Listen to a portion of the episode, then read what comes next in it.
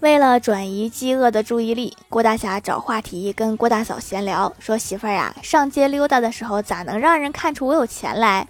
郭大嫂说：“这不简单，把我带着，人家一看就知道我是图你的钱。”郭大侠又问：“那怎么能让人一眼看出来我是一个穷光蛋呢？”